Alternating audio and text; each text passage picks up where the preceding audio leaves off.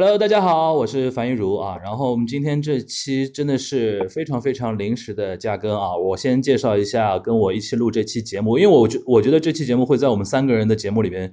同时上线的啊，所以说可能欢迎大家来到锦湖端会议，来到同长同城节的正常生活和范甜甜的同名播客啊。呃，那其实已经知道了，除了我之外，还有两位主播啊，就是佟佟掌柜佟成杰和。呃，范甜甜老师，然后今天我们，呃，其实此刻我们三个人的情绪都非常的 down 啊，和非常复杂，因为我们今天想临时聊一聊 Coco 李玟的一个事情啊，然后因为因为大家其实现在都挺挺怎么说呢，挺五味杂陈的，所以说我先说一点这个被呃这个大致的一个情况，让两位老师稍微梳理一下自己的情绪啊，然后跟大家来分享。呃，其实是今天晚上八点多的时候，北京时间八点多的时候，然后 Coco 李玟的姐姐啊，在她自己的个人的一个呃微博上吧，然后跟大家官宣了呃一个消息，也就是 Coco 七月二日啊，那个因为抑郁症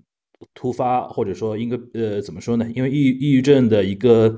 影响吧，然后选择了让我们非常不舍的一种方式啊，选择离开了我们。然后最后是医务人员呃尽了非常大的一个努力，但最终还是回天乏术，最终是宣布他离正式的离开了我们。然后我个人是在九点左右吧，然后通过朋友圈知道这个事情，然后第一时间我觉得今天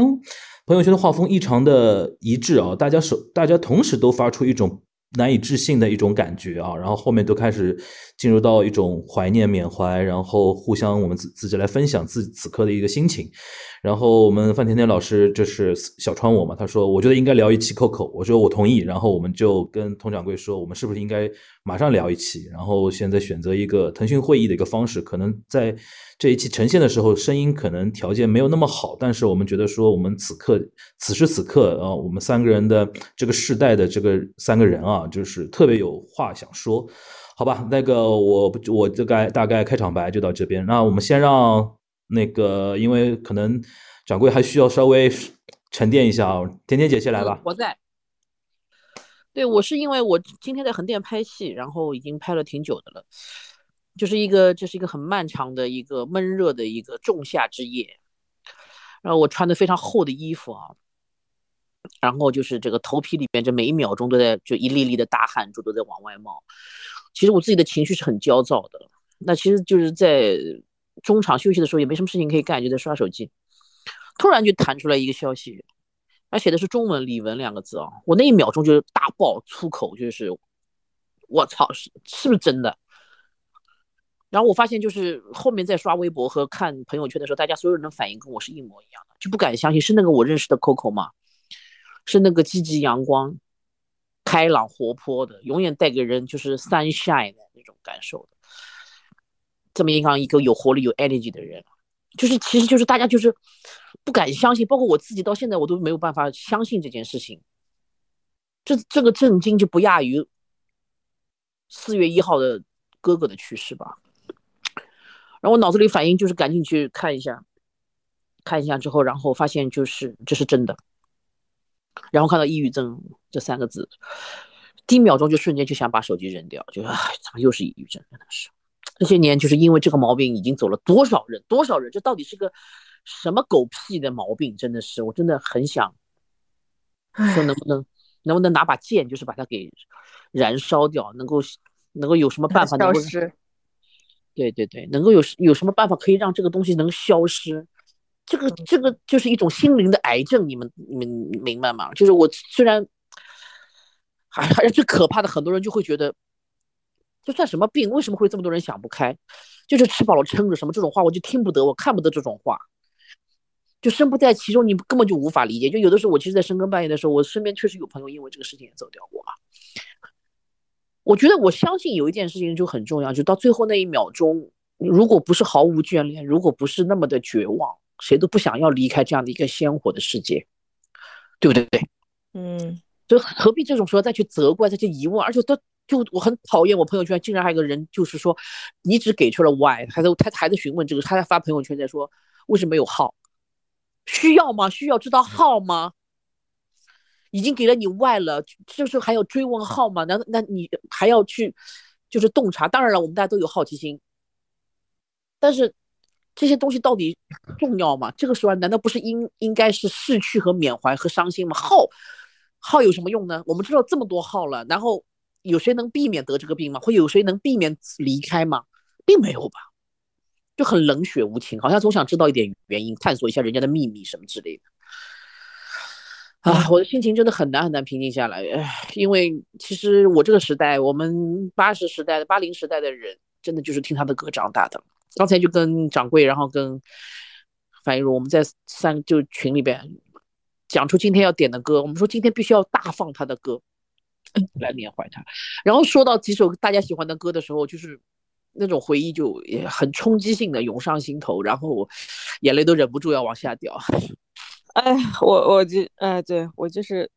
就是其实刚才挺挺挺难受的一点是，我在朋友圈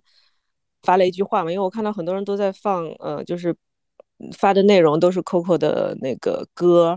然后发的最多的就是想你的三百六十五天，我我天呐，就是因为那首歌那时候也是在不只是在广播里，然后它的 MV 也是一直在电视里面滚动播放，因为这首歌是当时的。呃，就是整个投入非常大的一个动画电影《宝莲灯》的片尾曲还是宣传歌，我不记得了。所以那个时候这首歌就是就是就是你现在只要看到想你的什么什么，然后就瞬间脑子里就会转出 Coco 的声音，你知道吧？所以你就完全完全听不得，完全看都看不得，他就已经变成一个生理反应了。然后就是说我我发后来我就发了一个朋友圈嘛，我想了半天，我想因为我我平常不是一个特别喜欢在。某些人就是某些或者某某些名人啊去世的时候去发 IP 的一个人，但是我觉得他真的让我太难受了，因为我我我感觉到世道不公，你知道吗？嗯，天天就像你说，就是那种在问号的那个人为什么还在，然后他却不在。就是我知道这么说话有点恶毒啊，但是有的时候你的情绪你知道吗？就是就是呃，我发了一句话叫做呃，往往就是那个。看上去最阳光的，对，就好像就是就是有时候，呃，抑郁症它就是这个事儿是到底是抑郁症选择了那些平常会在生活中拼命的去给自己打气、给别人打气、拼命在挣扎的人、在斗争的人，还是说是因为这些人知道自己得了抑郁症之后，他们要奋力的去反抗，他们在挣扎，他们在想要去。在表面上让所有人都不担心，然后最后自己扛下了所有的一切，然后在一个人面对黑暗的时候，他是没有办法，没有再也没有力气去对抗的时候，他可能就选择了这条路。对，我觉得就是到最后那一秒钟，可能有的时候人就是过不去了。我听过，我听过，就是有我有一个朋友，就是经常半夜里会发这种奇奇怪怪的东西嘛。一开始还确实有一些朋友，共同的朋友会理理他，然后时间久就没人理他了。我好害怕。所以我后来我私信他，我跟他说，无论如何，无论几点钟，我说你反正万一你要是心里过不去的时候，你给我发一条信息。我说我不给不了你多少安慰和鼓励，因为他都是讲同样的话嘛，一般来说。嗯，我说我至少会理你，会给你一个回应，只要我还醒着。对，因为我看到报道说到他，呃，也是因为。家里的各种事情吧，因为跟丈夫的一些问题啊，包括呃，她刚动了手术嘛，因为她的微博里也有讲到她之前动手术的一些经历，我估计是一个比较大的手术吧。因为瞒着大家，她的左腿一直有问题，因为小的时候我们看她的唱跳很厉害嘛。对。他说，他说他的左腿没有力气，所以他的所有的力气基本上都放在右腿上。然后就是因为他很担心自己如果做了这个手术就不能再跳舞了。你知道，对于一个歌手，一个唱跳歌手。他当年是对自己要求非常非常非常高的一个歌手。他不是当年，他现在都要求很高。你看，我看前两年他上《我是歌手》的时候，我我靠，他那个身材啊，他真的是就是做到了一切我想做的，但是又做不到的事情，你知道吗？就是他他年纪又比我们大，然后他又可以 keep fit，然后他又可以就是到了到了这个年纪还是那么的有活力，然后唱歌还是那么好听，从来没有对自己有任何的放松。就是为什么这样的人会会离开？啊，我就是整个就是在我脑子里就三个字：不公平，不公平，真的太不公平了，这个世界。嗯，我觉得是执着吧。some sometimes 就是会觉得说，可能有的时候人就是很容易被我们上海话有句叫“母哭云”，你知道吗？就是脑就是在头上面会有一块黑色的乌云盖住你。对。然后你就是有的时候不知道这个乌云是怎么来的？它它不是突然出现的，它没有预警，它就是慢慢慢慢渗透的。它可能像粗粒子到细粒子那样，就是慢慢慢慢变得厚重起来。你就是如果一突然袭来，也许有能力去去抵御它，但是它是慢慢渗透过来的，所以你根本没有办法去抵御这种东西。这种执着，就好比我在网上也看到很多大家对他的这个疑问啊，包括他的坎坷和他的不容易和他的情感的历史，还有他的家庭的什么很多问题什么。其实我觉得这个这些理由也好，这些东西也好，只是细化到降落到每个人身上而已。就是也许今天是他是遇到这遇到这些问题扛不过去了，然后也许明天是我因为什么什么别的原因，要不是我不能举我，我把我担心所有的朋友会害怕，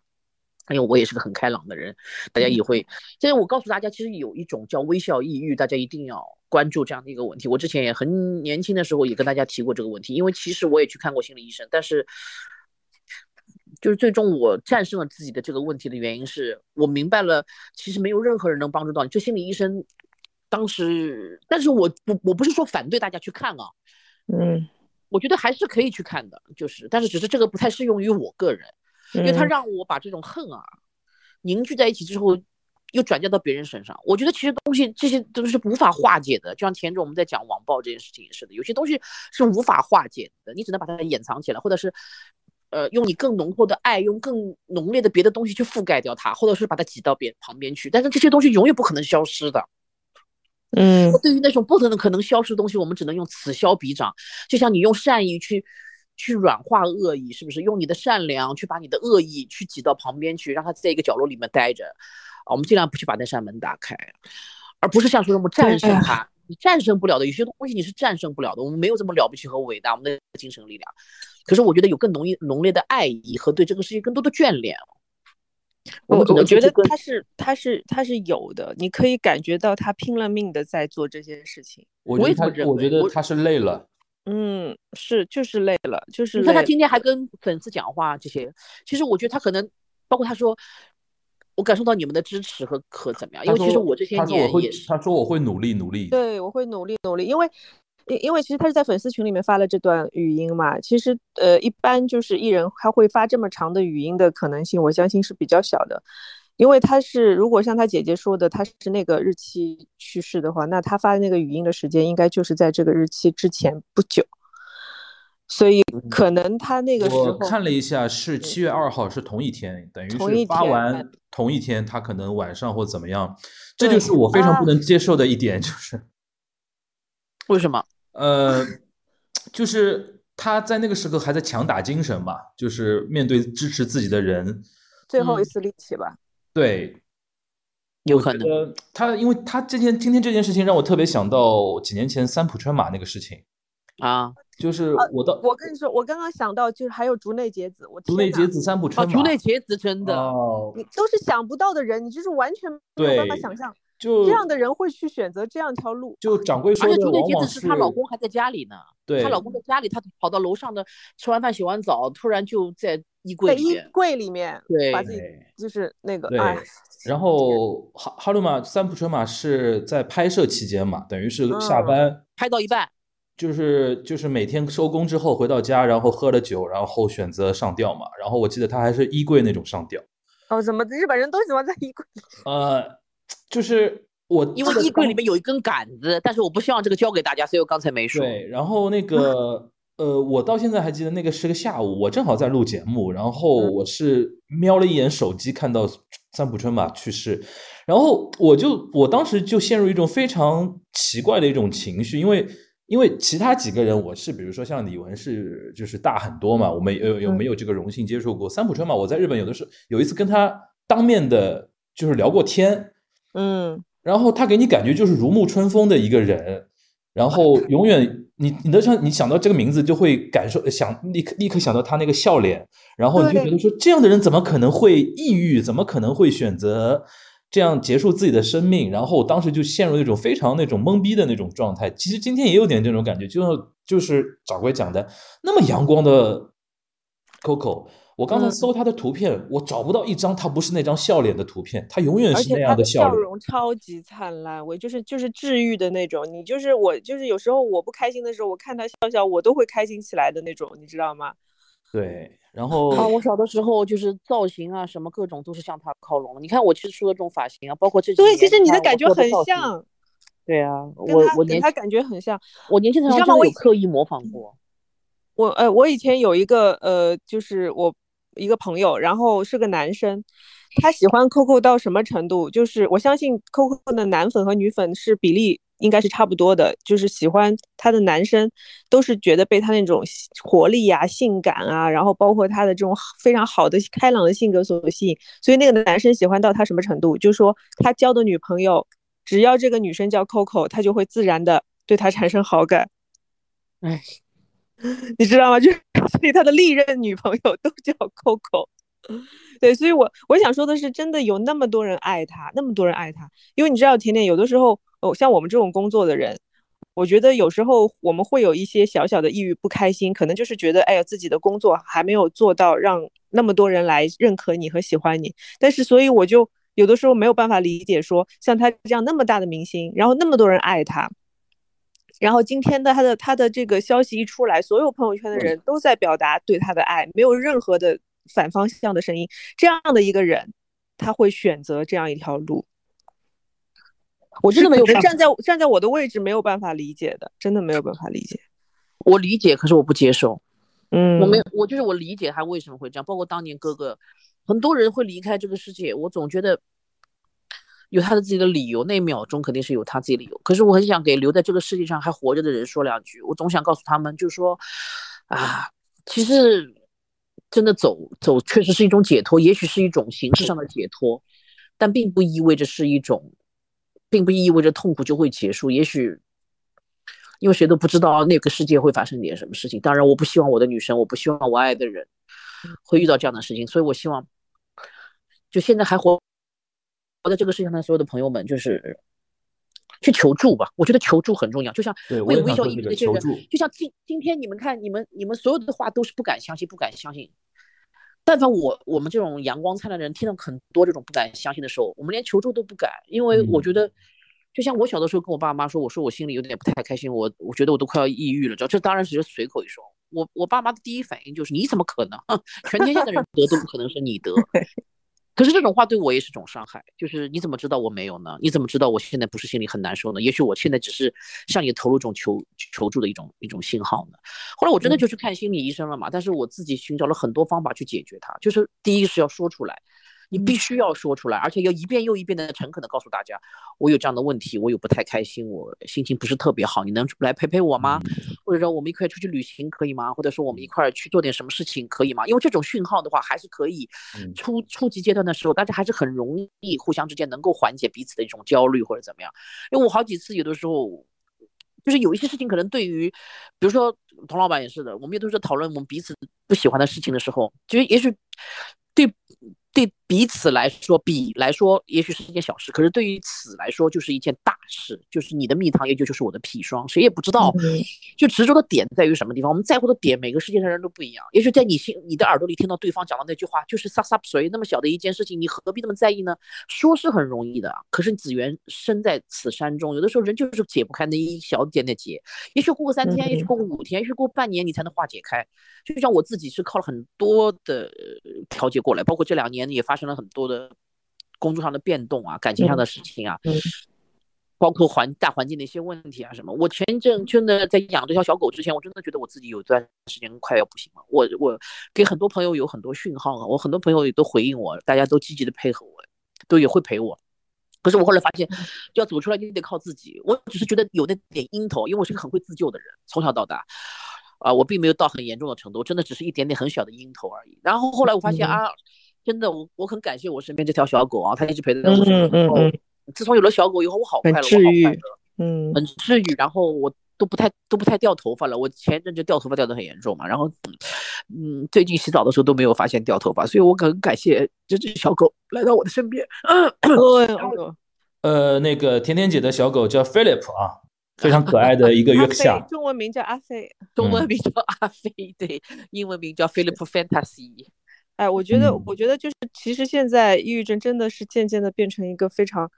还相对比较普遍的现象，每个人就是自自从大家知道或多或少对，就是知道这这知道这是一个病之后，就像我刚才在我另外一个闺蜜群里面，她我们在聊这个事儿嘛，然后纷纷的就是他们几乎每一个人都讲到自己有过类抑郁的经历，因为没有去确诊，因为我们没有确诊的话，其实是你是没有办法判断说就是你是呃真的是抑郁症，但是他们会觉得我离这个不远了，就是有一位有一位就是很典型的嘛，就是产后抑郁。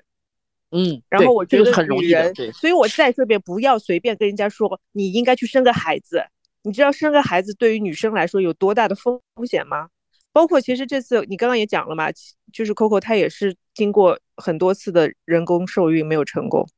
对，试管好像听说有有个有个八九次，听说，对，就是是这种每一次，就是我我身边有朋友做这样的就是促排的手术，就是真的对女生的伤害，身体的伤害非常的大。就是他的呃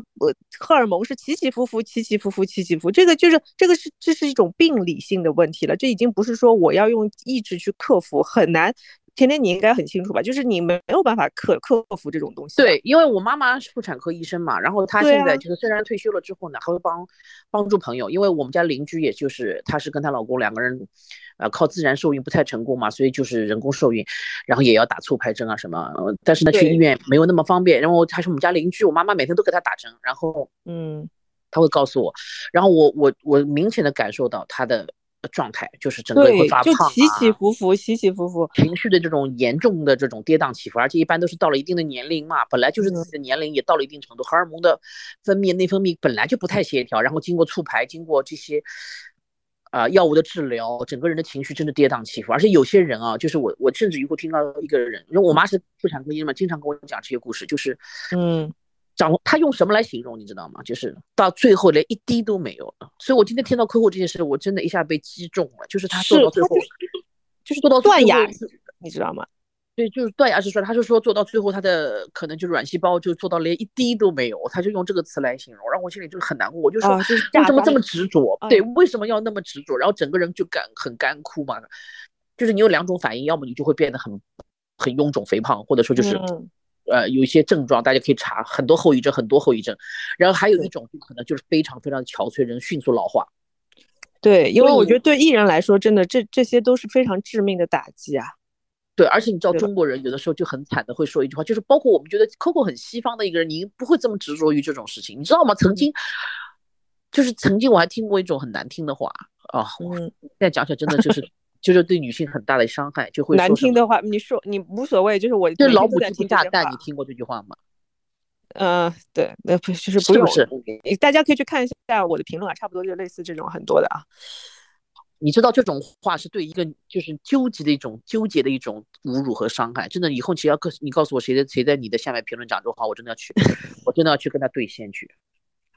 对我我很我我我觉得人与人之间的恶意何必到如此呢？就是那些大家彼此大家并不熟悉，加上是用这种来形容人，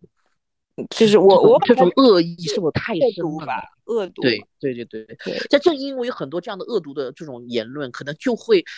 去催生出一种现象，就是有些女孩天生从小她如果在这种环境里长大，她没有那么多的自信和没有那么多的人告诉她，给她一个引导，告诉她你没有做错，啊，没有后代都不是对，你并嗯不，但是这种错这种错怪谁呢？对吧？你就是你，不管是生理上的还是心理上，或者我就是我的意愿，我就是这样决定的，那你怪谁呢？对吧？没有任何人可以去没有责怪哦。是没有任何人有资格去指责这件事情。我我觉想说，得，我觉得今天是这样，就是截止到目前这个时间节点的话，可能我们刚才对于 Coco 的离开啊，是一个梳理和一个那个原嗯因什么的，也只是停留在揣测啊。那个具嗯体的，我觉得不管怎么着，他是一个曾经给过我们很多温暖、阳光、努力和感动的一个人。然后我相信以他以他的心情，以他的一个个性，坚持到今时今日，他已经克服了很多很多我们可能难以想象的东西。我觉得嗯从一个女性也好，从一个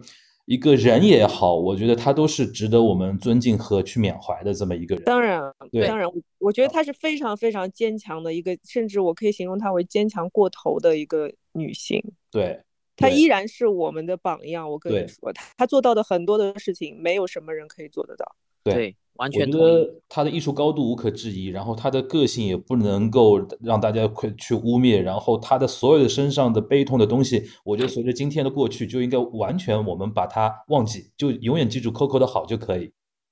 我觉得是要，我觉得就是从从今往后，你知道人走了以后最可怕的事情是什么吗？嗯，就是遗忘吧，就是被世人所我们不要忘记他。所以，我今天我想说，我们就好好的把他的歌放一遍吧。我们点一些。我有个提议啊，我有个提议，我们这样好了，就是我们每个人想一个他的歌，然后想一个自己和这首歌，或者说和当时的跟自己跟这个歌的一个连接的一个点。我要点三个。你要点三个吗？好，对，好，那个，那你你先讲。这个时候就是嗯，好吧，啊，对我第一首歌是《爱我久一点》。为什么点这个歌？那就是我恋爱的时候听的歌，这首就这首歌，它讲出了我想对男朋友讲的心声。那时候我是少女，我不懂嘛，我不懂，我什么都不懂，我对爱也不懂，我就渴望被爱的更多一点。爱就爱我久一点，就爱我多一些，不管白天黑夜都不变。可是这种你知道吗？就是就是我一直所追求的 infinity love，就是终极的爱，没有改变，日日夜夜。嗯，永永远远。当然，现在我成年了，我当然知道这个是一个很理想主义色彩的一件事，很不现实。不不不，甜甜，我我我要这里我要给 give me five 好吗？我们来一个。我觉得这你也是理想主义色彩，我也是这样的。对，就是你要有理理想，你才有机会实现理想。我觉得对爱的终极追求，永远都不要放弃。好，那我的三个阶段就是，我相信 Coco 也是这样的人。嗯，对，这是我的第一第一阶段对 Coco 的，然后第二阶段是我的翅膀。呃，就是他唱给他姐妹的歌，也就是今天发告文的那两位，他的姐妹。然后那时候是三个人。其实我第一次感受到 girls power，就是那个时候，就是 girl helps girl 这种感受。那其实那真是很年轻的时候。嗯啊，我们这两年开始女性独立，开始女性自主，大女主色彩全部都浓郁。全那个时代还并不是的时候，她就唱出，因为我们彼此永远都是彼此的翅膀。哇，那个歌就出来，因为那首歌也很难唱。我们在卡拉 OK 的时候，我记得曾 就每一次都是嘶吼。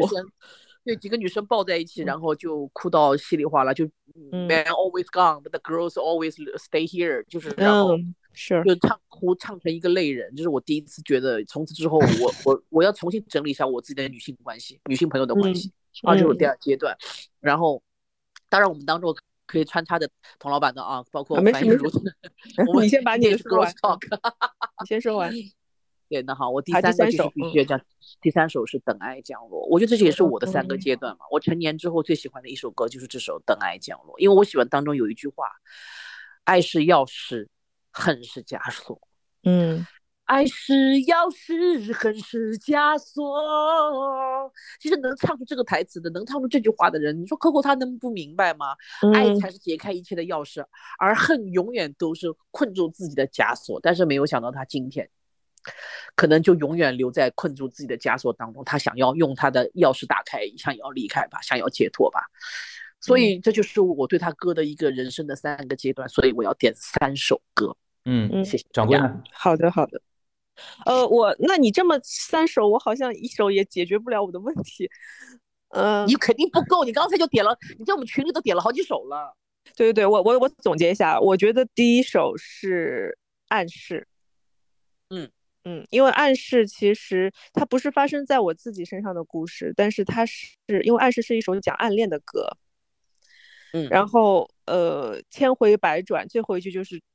都是暗示我有多委屈，就是当一个女生在那里默默的喜欢一个男生的时候，她的心情哇被。你知道 Coco 的嗓音是很高亢的，然后他的高音也是可以拉到很高的，但是他在那种的音域里面去唱这种暗恋的心情，但是你依然可以被他抓得很紧，你就觉得说这是一个非常阳光的女生，但是呢，她却在爱的面前却步了，可能她更加的珍惜跟这个男生的友情，她不敢去跨出那一步。然后这首歌，呃，我为什么那时候唱的非常的频繁，是因为我有一个闺蜜好友，就像你说的。就是 girls help girls 的感觉，就是他，我知道他喜欢那个男生，然后当我们一起玩的时候，我就帮他唱歌，因为他是不能唱 K 的一个人，嗯，就他唱歌不好听，他也不敢唱，然后我就一 直在每一次跟这个男生在一起的有机会的时候，我就在旁边帮他们唱这首歌，帮他们去营造那个氛围，让他有勇气去表白，然后让那个男生注意到可能我是在帮他去。当然，之前我也会给到很多他们的暗示嘛，所以就是在现实中的暗示和歌曲里的暗示，包括整个的氛围，我我都在想为我的闺蜜去争取到这一份爱情，哪怕是她说出口被拒绝，但是我希望她得到爱，就是女生之间的这种无偿的为对方着想的这种心情，我觉得我到现在都默默的在为自己的和她的友情在有一种骄傲的感觉，嗯。这是第一首，第一首暗示，暗示。然后我就两首吧，我就两首吧。然后往日情啊，往日情，往日情那个 MV，我天呐，真是美到大家如果有机会去看哦，真的是，我就那时候已经开始做模特了，但是我觉得以我对美的理解，往日情的 MV 是里面 Coco 的湿发造型，然后她的这种。就是有一些水呃水珠的感觉在身上，然后那个塑料质感的那个衣服在身上有一些若隐若现，然后她身材又非常好嘛，你就觉得哇，就是你每次在卡拉 OK 你看这首歌的 MV，你在唱的时候，呃，他第一句出来，他的视觉和他的第一句歌词，让我慢慢忘记你。对就是你马上就进去了，就哪怕你就是我，我是做到我在我的情感的任何的时刻，我在刚刚获得爱的时候，我在要离开这段爱的时候，我在重新寻找的时候，你只要听到这这一句，我马上你的眼泪就想往下掉，就是可以达到这样一个状态，这样一个高度强度的一首歌，然后里面 Coco 真是美到。炸裂就是炸裂，那么多女歌手当中，我觉得之后都很难有人达到这种美的程度高度。嗯，对，好，那我就这两首吧。好，我就说一首啊，也也是我今天反复在听的一首，就是呃《月光爱人》啊。啊，因为我我跟这首歌的一个连接，就是因为我小时候有一天打开电视，就看到二零零一年第七十三届奥斯卡颁奖的时候啊。啊，那个 Coco 李玟穿着一袭中式那个大红色的旗袍，然后非常修身的一件大旗袍，在奥斯卡的舞台上面唱这首歌。然后当他那个副歌起来的时候，我整个那种鸡皮疙瘩的那种感觉。哦，对，所有人都看了吧？应该华人之光。了，对，我觉得他当时其实改变了很多人对华人的一个印象，真的是一直在，哎呀。就是在做很好的榜样，对，那么伟大、那么美丽的一位女性，然后当时代表了整个华人世界，不，我觉得不光是代表那个中国大陆，或者说中国香港或中国台湾，而是整个这个地球上，只要自自我认同 identity 是 Chinese 的人，都在那一刻会觉得无上的一个荣光。然后这首歌又好听，又是谭盾写的，然后他背后的《卧虎藏龙》那一年又在奥斯卡拿到了非常好的一个成绩。然后我再提醒大家，二零零一年的年份是什么年份？我们进入了 WTO，中国进入了世界杯，然后一切的一切是代表的。因为前段时间掌柜跟甜甜正好聊了一期两千年前后。他们自己年轻时候在上海那个如何过自己的那个当时年轻的时青春岁月，青春岁月。然后虽然是上海话聊的，但是我当时听的那种感觉就是真的好像我们梦回那种最美好的岁月。然后这个岁月里边的一朵呃不一一朵最美的花，或者说那一颗最亮的明珠，就是 Coco 李玟的那一次演出，在我心目中，就它代表了一种我们好像永远是未来会比今天。更美好的一种，更种更好的一种日子，更好。所以说，他身上代表了某一种，就是上一个世代的那种最美好的一种形象，然后留在了我们心目中。我觉得此时此刻，我更想用这么一首歌来代表我对他的一种怀念。然后最后，我想补充一点的是，因为我此刻我在同时在看着哔哩哔哩上面这一段的那个视频嘛，嗯，我发觉很多人在弹幕上，在评论区打就打了两个字“晚安”。嗯嗯，感谢所有的这些爱着李玟的人，嗯，感谢他出现在这个时代吧。我觉得感谢他来过这个地方吧，感谢他来过。是，我觉得他就是对我们来说就是爱的化身。对，不管他在哪里，他的爱都在我们心中。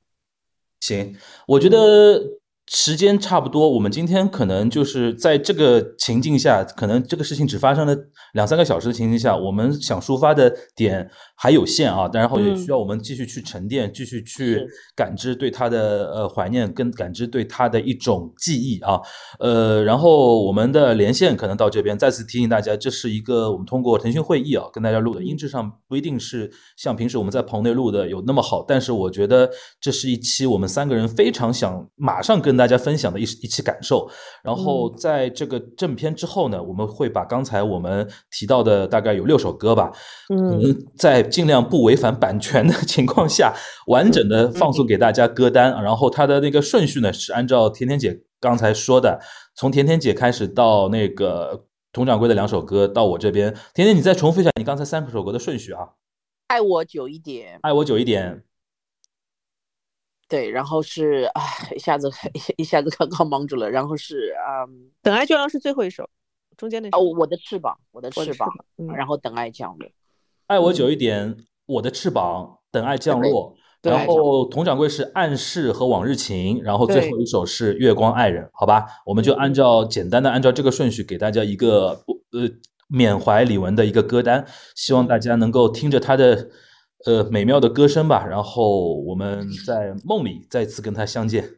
对，写信告诉你，横店也好心情，上海也好心情吧。嗯对，希望你在那里开开心心。嗯，晚安，晚安，晚安。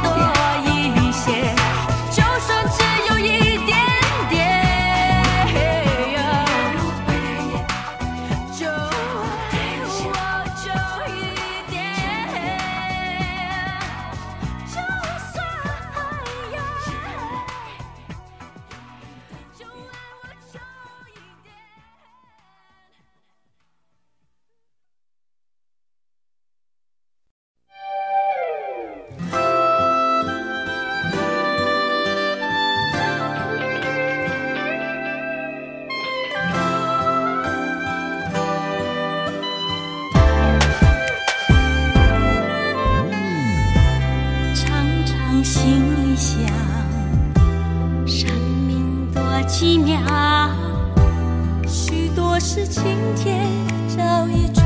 备了答案。我们不太像，却又如此巧妙，接长不断成甜蜜力量。如何形容你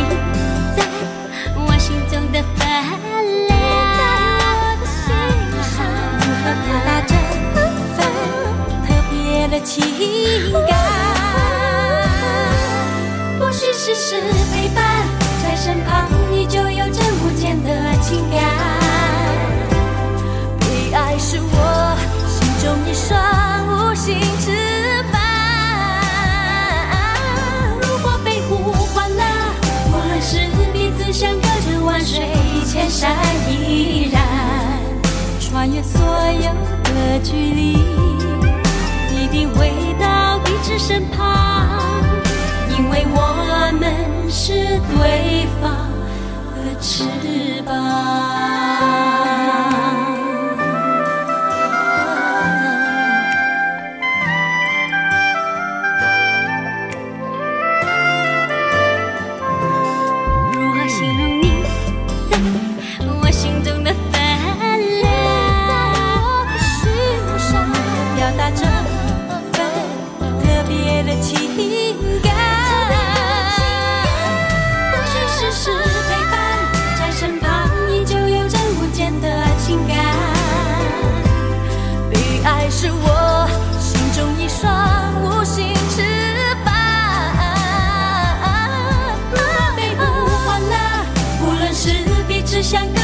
水千山，依然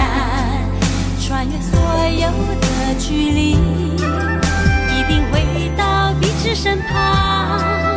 因为我们是对方的翅膀。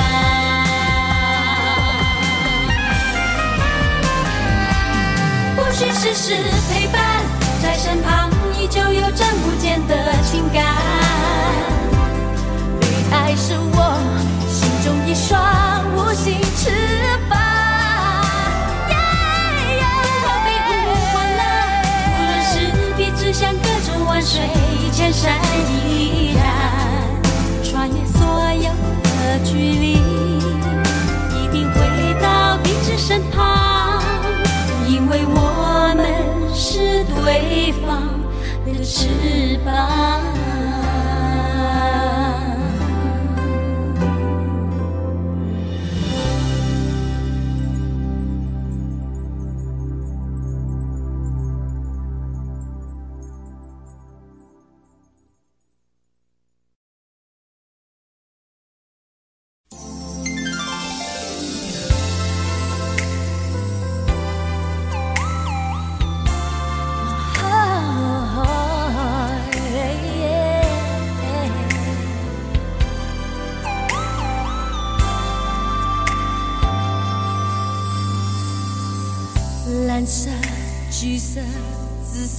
满城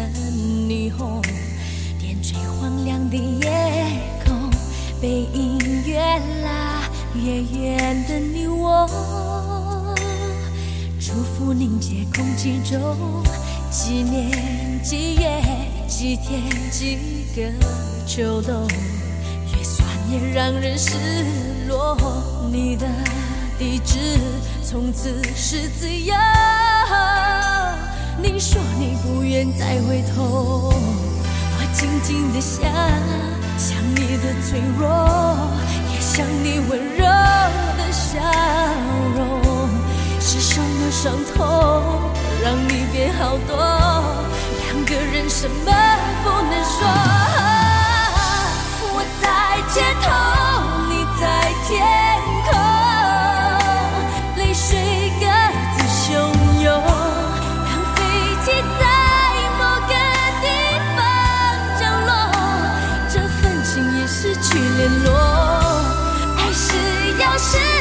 全是枷锁，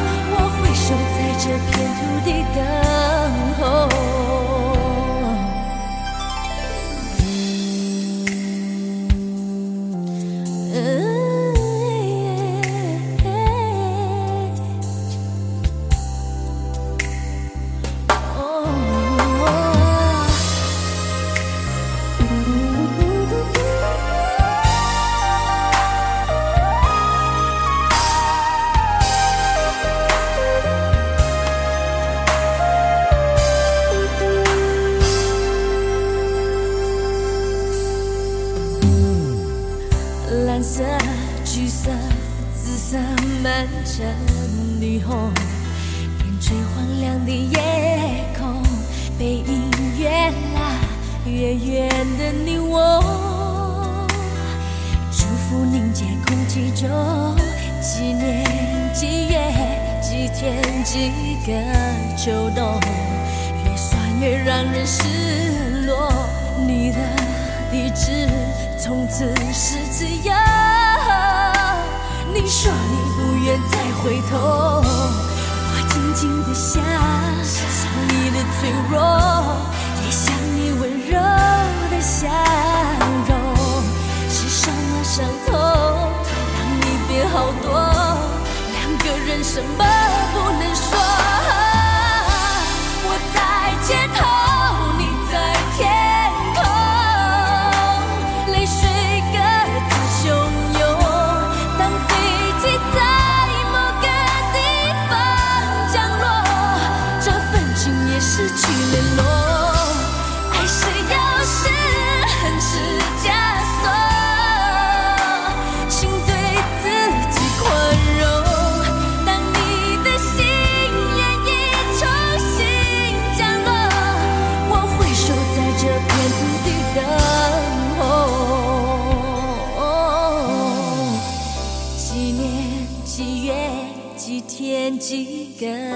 就懂越算越让人失落当你的心愿意再降落我会守在这片土地。等候